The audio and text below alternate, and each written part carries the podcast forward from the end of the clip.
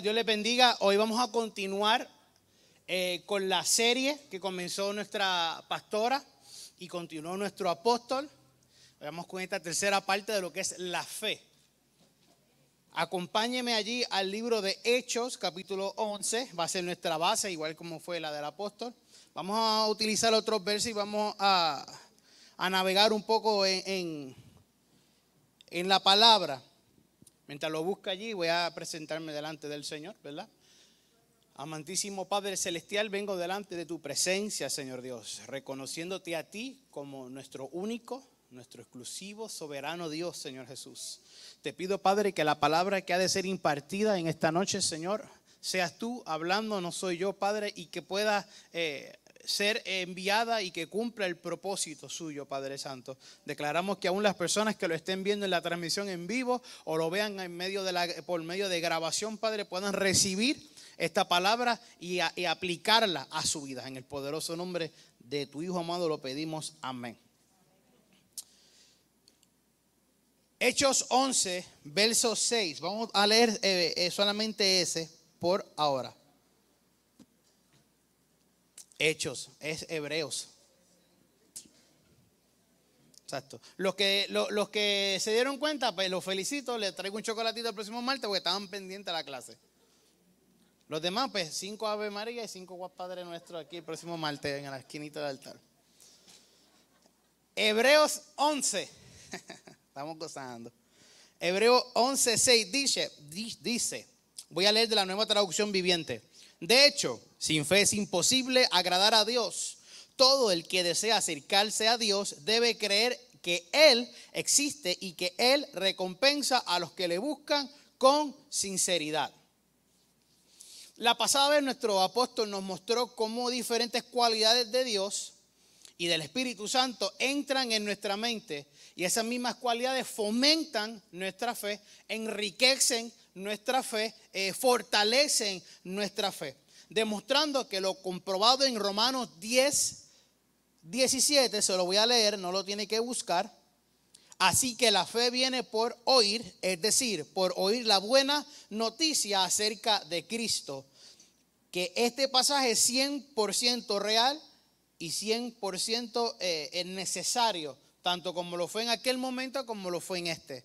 Escoge diferentes eh, fragmentos, ¿verdad? De, una hoja de papel suelto y, lo iba y lo, depositaba y que Dios es misericordioso y lo ponía en la cacerola y Dios es bueno y Dios es bondadoso y simulando que esa cacerola era nuestra mente, era nuestra vida espiritual. Y cuando nosotros reconocemos y cuando nosotros sabemos que Dios es tantas cosas buenas, eso ayuda a fomentar nuestra fe. Ahora bien, esto dice, eh, Romanos dice, que la fe viene por el oír qué? La palabra de Dios. O sea, no simplemente por oír cualquier cosa. No es oír lo que dicen los noticieros, lo que dice el, político tal, el, analista tal, lo que dice el horóscopo, lo que dice... no, es cuestión de lo que dice el mundo, es lo que dice la palabra de Dios. Y ahí es donde está la clave de, de la fuerza de este éxito. Bien, vamos a refrescar un poco lo que impartió nuestro, nuestro apóstol, ¿verdad? hablaba sobre, sobre, sobre esas, esas, esas cualidades de Dios. Pero yo quiero preguntar, en base a lo que aprendimos allí, ¿cuántos de nosotros nos consideramos gente de fe? Me gustaría que levantase su mano si usted se considera una persona de fe. ¿Cuántos entienden que viven en fe? Los que no levantan la mano, pastora, levante su mano allí. Padre, la instrucción fue que levante la mano. No, por esa forma no. La palabra dice que se ha levantado. Ay, santo, aquí religioso aquí yo ahora, papá. ¿Cuántos entienden que ejercen una vida de fe? Pregunto nuevamente, ¿qué es vivir la vida de fe? Los que dijeron amén. Respóndeme, ¿qué es vivir fe? ¿Qué es vivir la vida de fe? Una vida de fe.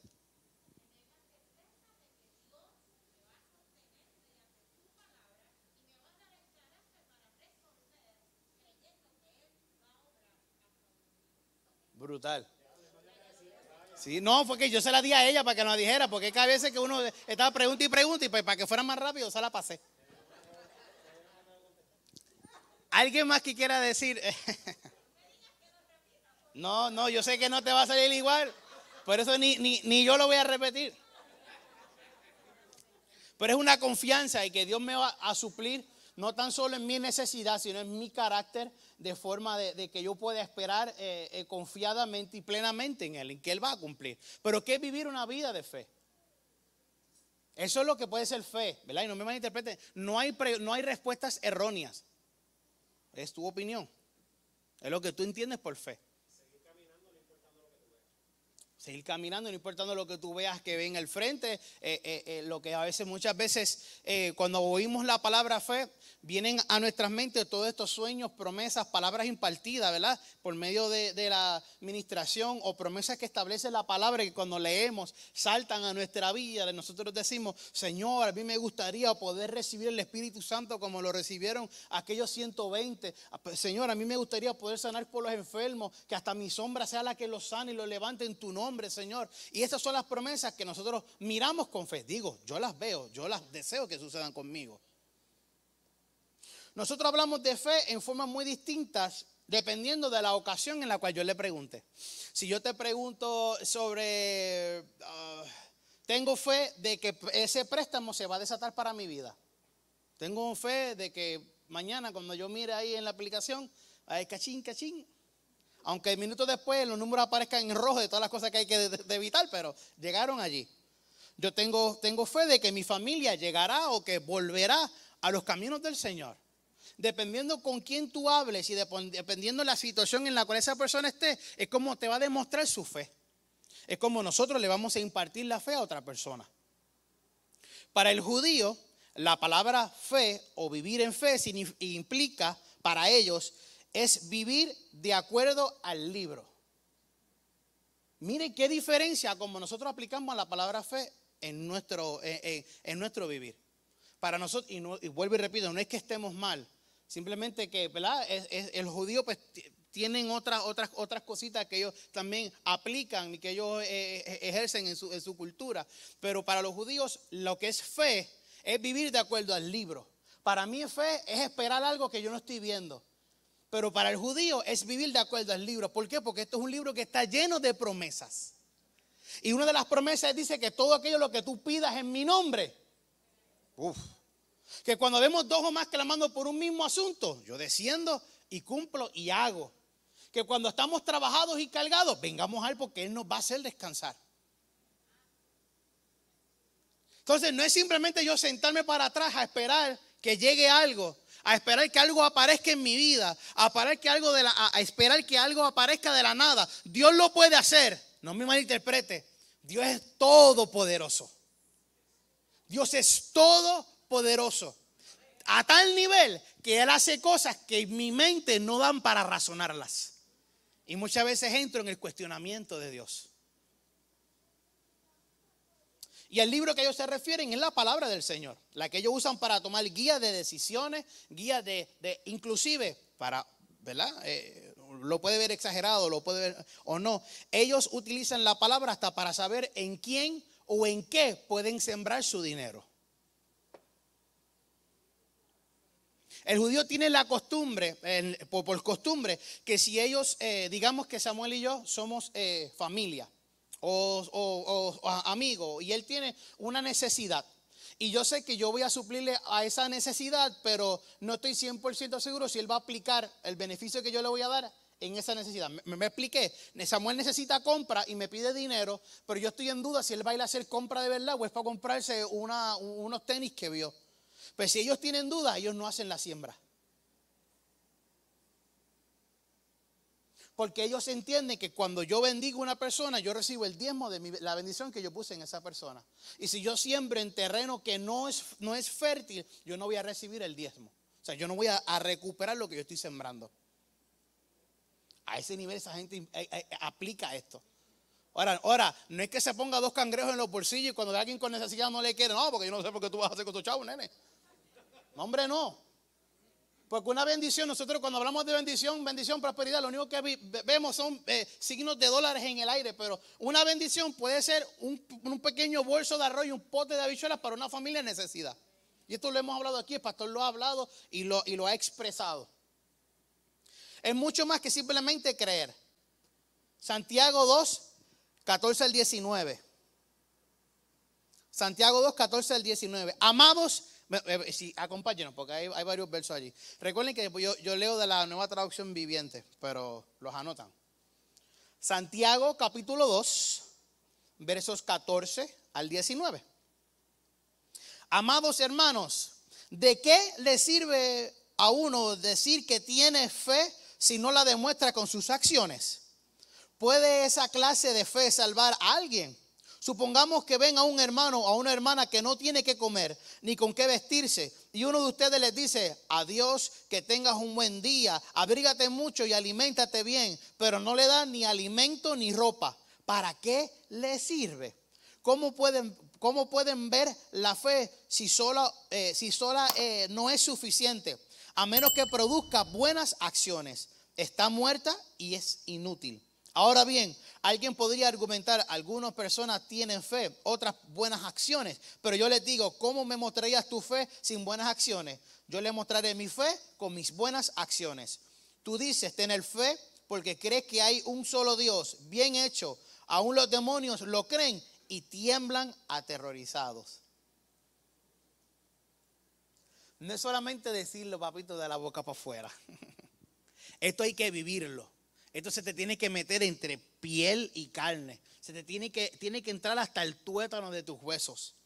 No es simplemente creer, es mucho más que eso. Hay que llevar a cabo una acción, es una disciplina. Y como toda disciplina tenemos que repetir las mismas cosas varias veces hasta lograr el resultado.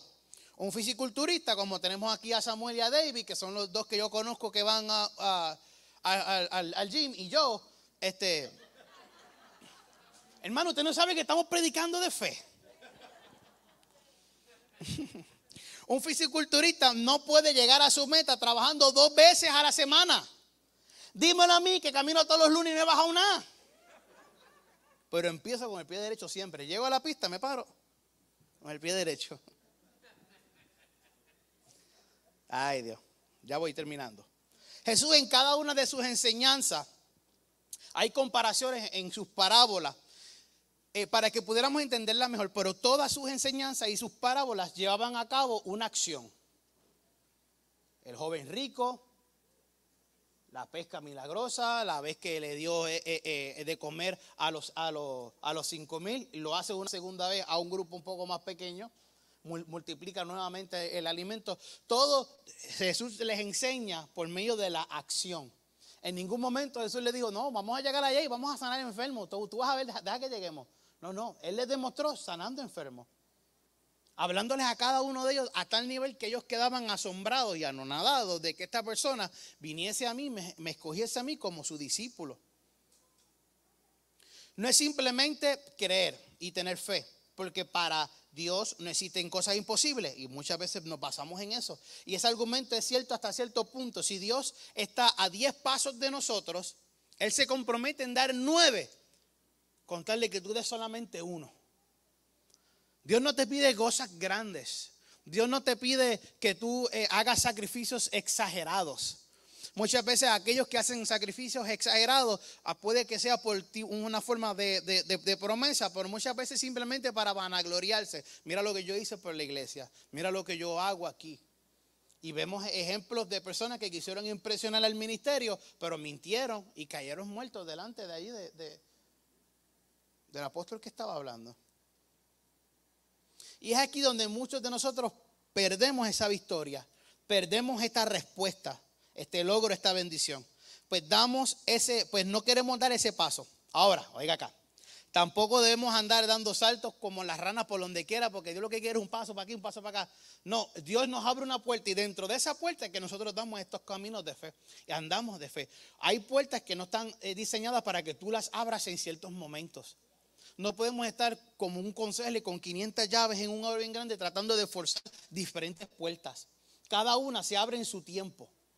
¿Y quién mejor que Dios que conoce el tiempo de todos nosotros? Aún sin ya existir, ya Él sabía lo que yo iba a hacer para esta fecha y lo que iba a hacer mañana. Incluyendo lo bueno y lo malo. Y aún así me amó y me dio la oportunidad de escoger. ¿Qué mejor forma de honrarlo con nuestra fe? Vivir nuestra fe. Vivir de acuerdo al libro implica seguir todos sus mandamientos, directrices, estatutos. Esto implica ofrendar, diezmar, perdonar, amar al prójimo, servir en la casa, vivir una vida que no sean dos, honrar a nuestros pastores, a nuestros líderes y obedecer todas las normas y leyes. Eso implica el libro. Esto no es half and half. Esto no es como la leche de los cafés que dan en Estados Unidos que es malísima. Aquí es o somos o no somos. Esto es una vida que tenemos que tomarla bien en serio. Y no es miedo, oiga, no es un evangelio de miedo, simplemente que si cuando lo tomas en serio, le da, eh, eh, you unlock el 100% de las bendiciones que tiene Dios para ti. Ustedes sabían que en cada reunión, y esto yo lo aprendí con, eh, un pastor que hace muchos años vino y lo predicó, en cada reunión llegan ángeles con canastas llenas de respuestas a nuestras oraciones, nuestros milagros, inclusive bendiciones sin que tú las pidas. Simplemente esperando una demanda en el cielo para ellos poder derramarla sobre nosotros. Y al tú no hacerlo, ese ángel no puede devolverse al cielo, porque la misma palabra dice que ninguna palabra retorna atrás vacía, sino que tiene que ir y cumplirse. Y para los que estuvieron en, Peñuelas, eh, el profeta Ortega lo menciona y lo dijo. Muchas veces hay palabras que se lanzan que no son para mí, pero si yo las escucho, yo las agarro, yo las aplico y yo las ejerzo, me son de bendición. Todo lo que se lance de aquí, aunque no sea para ti, amén, Padre, yo lo recibo.